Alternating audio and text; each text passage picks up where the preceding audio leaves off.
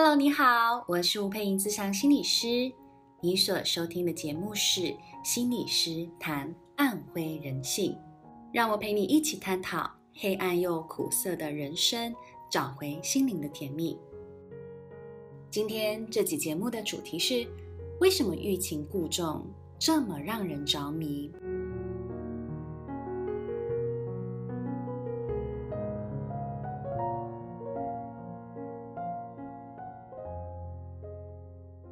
亲爱的，你有常遇到对你欲擒故纵、爱理不理的人吗？你们会不会觉得这样的人特别有魅力呢？曾经在一个课程里，有一个学员，他告诉我说：“老师，你说安全依附类型的人，他在世界当中人口的比例有六十五 percent，可是为什么我都遇不到呢？为什么我遇到的都是逃避型的人？”他很难过，因为在他的生命经验里头，他遇到很多情况是对方对他是已读不回啊，甚至不读不回，让他在关系当中非常非常的焦虑。当然，我会告诉他的是，其实很多时候有很多安全型的人在我们身边，但我们看不到他，我们反而会被那一些欲擒故纵的人给吸引，他就很无法理解，怎么会有人这么犯贱。好，有趣的事情就来了。我们在课程当中，我只教大家练习一件非常简单的事情，也就是对着你的伙伴。好，我们在小组当中分了三个人一组，他对 A 同学跟 B 同学分别讲同样的事情，但获得不同的回应。说什么呢？很简单，他只要跟 A 同学讲说：“我今天早上吃了煎蛋吐司。”但 A 同学必须要回应他：“哦，是哦，好吃吗？”也就是 A 同学要给他一个有连结感的回应。而这时候 B 同学他也用了一样的方式对他说：“我今天早上吃了煎蛋吐司。”但 B 同学必须要给他一个回应，是不回应。好，也许是冷哼，也许是翻白眼，就是对他不加以理睬的动作。这时候，有趣的现象就发生了。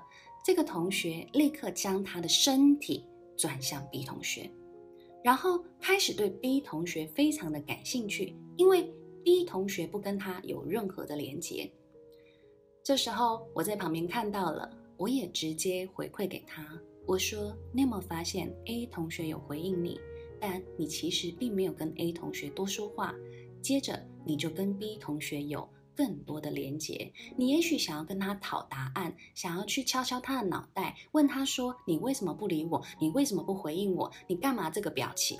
很有可能你想要对他做这些事情，但是这都在说明一个现象是：当别人不如你预期的回应时，他会挑动你内心的某一些机制，而让你希望跟这个人有更深刻的连接。听完这个故事，你会不会觉得心里毛毛的？其实，当我们在情感中无法稳定、安心地从对方身上获得爱跟回应的时候，其实会蛮容易激发一个人心中关于被爱的不安全感，因此他会启动这个人想要寻求爱与获取爱的生存机制。但这股积极、不死心，甚至是不甘心的感受，却不一定等于爱。因为这样的人是他的个人生存机制，通常会伴随着内心激动的一种怦然感，进而他会误认这就是爱情的感受。所以你一定会好奇哦，老师，那你说的这个人是不安全感依附的人，那安全感依附的人，他们又会做什么样的选择？好，这就说回来，其实安全感依附的人。他面对的情感关系，其实他已经习惯那种有来有往、有连结的那种互动方式。简单来说，他们的互动行为的 database 里头，他们的资料库里头，其实就已经存放了。哦，我对这个人感兴趣，他也对我感兴趣的时候，这个连结感会长什么样子？所以自然他们会寻找的是那一些对他有兴趣、有回应的人，而不会。对于那一些不回应他的人有更深入的连接，因为别人就对你没兴趣嘛，你又何必自讨没趣呢？好，这是对于安全感类型的人，他们会习惯对呃人际互动的一种解读方式。但是不安全依附的人，他们本身就有一个非常熟悉的互动状态，是他经常容易知觉到被忽略这个事实。那你一定会觉得很奇怪，他都已经不喜欢被忽略的感觉，而且他在也许成长的过程当中有常常被忽略的感受啊，例如他想要叫他爸妈周末陪他。呃，一起看书啊，或去游乐园玩，但他经常遭受拒绝。那又或者是在他的成长过程当中，他有一个备受关注的手足，不论是这个手足特别的优秀，或这个手足经常出状况，让他的父母疲于奔命，这些状况都会构成一个人常年的感受到自己在关系中被忽略的感受。那明明你经常被忽略。其实就会更渴望被关注啊！你怎么还会去挑一个不愿意时常关注你的人呢？好，那就回到了一件事情是，一个的确这是关系相处的熟悉状态；另外一个是这样长期关系相处状态下，已经造成你的个人自我设定，设定你自己也许就是一个不值得被爱的个体。当一个人一旦相信自己是不值得被爱的状态，他其实就容易产生一个啊，我不好啊，如果别人真正的认识我了，他可能就不会喜欢我了。所以很有趣的是，他们就很容易被那一些不时常关注他们的人给吸引。为什么呢？因为这带给他们另外一个层次的安全感啊。因为这个人并不时常在我身边，并不知道我生活真实的状态时，那是不是我跟他相处，他就不会真正认识我的样貌呢？所以说穿了，这样欲擒故纵的行为、爱理不理的行为，这种不稳定性，它引发了你的焦虑感。让你有心怦然的感觉，而让你觉得它是爱之外，其实它也让你有一种熟悉的安全感。就是我如果继续待在这样子的关系里头，他也许不会因为真正认识我而讨厌我，而同时我背后又有一股疯狂努力的动力，希望避免自己被抛弃，所以我会去抓，我会去追，那这势必是真爱了。听到这里，你有没有觉得有点暗灰呢？究竟我们还是选择了自己熟悉的人生啊？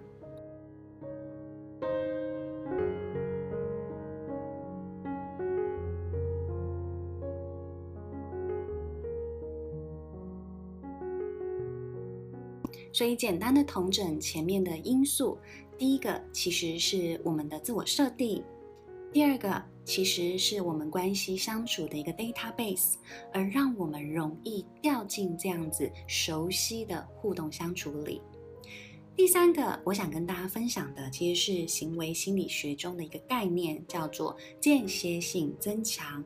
这是一种最容易产生制约的状态。例如，如果你每一次打电话，对方都不一定会接。它就会更强化你的期待感，或焦虑感，或心悸感。即使这次没接，期待落空，你还是会持续做，就希望能满足期待。而在行为主义里头，他们也做了一个实验：实验人员将白老鼠放进箱子里，而箱子里有三个不同的食物开关，这三个开关分别是。每次接有食物掉下来，每次接没有食物掉下来，以及或有或无。所以听到这里，我相信聪明的你都已经可以猜到哪一个按钮最常被使用了。那研究也发现，白老鼠也真的会倾向按下或有或无的开关。这也就说明了间歇性增强比持续性增强是有效的。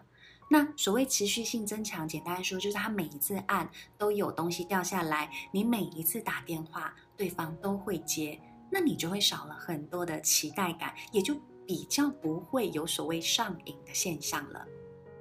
当然，我们可以再探讨一个更深层的心理机制，其实那就是一个人的生存模式。当一个人小时候，他们知觉到不够满足的爱跟关注的时候，其实一定会焦虑。而为了让自己可以好好的生存下去，他们就会引发强烈的去寻求爱的动作，因为。不满足的爱，若即若离的状态，会引发一个人强烈的生存危机感。也因此，当他已经习惯这种强烈生存危机感的怦然，他对于有回应的爱，反而会是无感的状态，反而不会觉得那是一种真实爱的表现，或真实爱是有存在的。因此，他不会有强烈引颈期盼的感觉，更不会有得不到而跌落一地的失落感。这股扑朔迷离的虚实感，就已经让人的脑海在激情幻想中高潮了。所以说穿了，一个没有安全感的人，容易被这种扑朔迷离的感觉给迷惑。最重要的一个原因在于。大部分他们的相处之间，因为没有实质的相处，而个人会脑补出很多奇丽幻想的美丽画面，去想象啊，这个人他不理会我，他一定是事业成就非常的高，他一定在做很多很多很重要的事情。你有时候会反而美化对方，而你们真实相处的时间就变得非常的少。所以很有可能，你大部分的时间，你根本就是在谈一场不切实际的恋爱啊！听到这里，我相信你一定会想问我，那么该怎么办呢？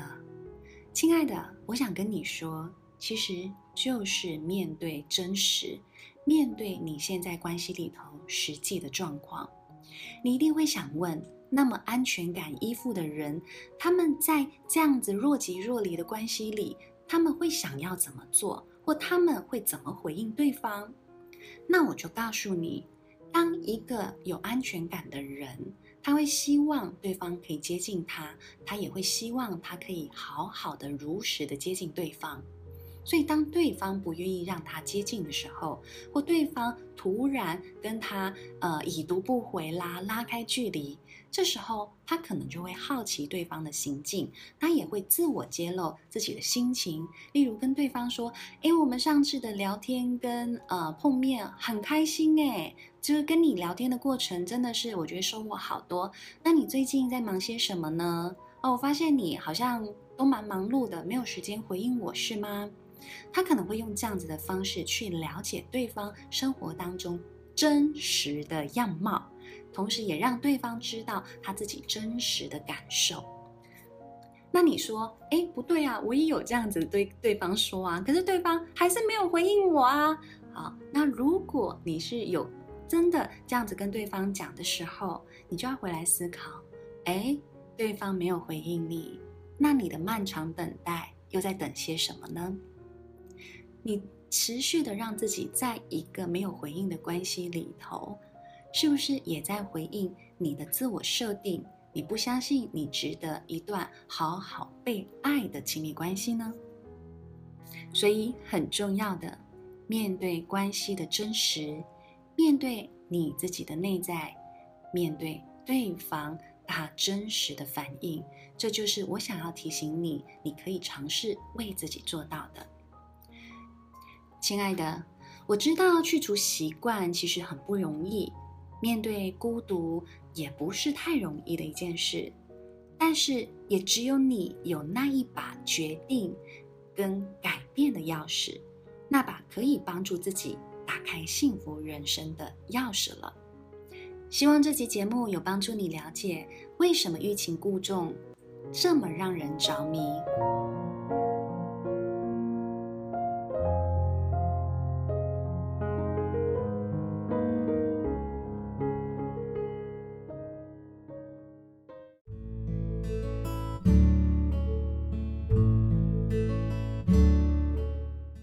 你喜欢我的节目，欢迎你把它分享给更多想要学习的人，让他与你一同成长。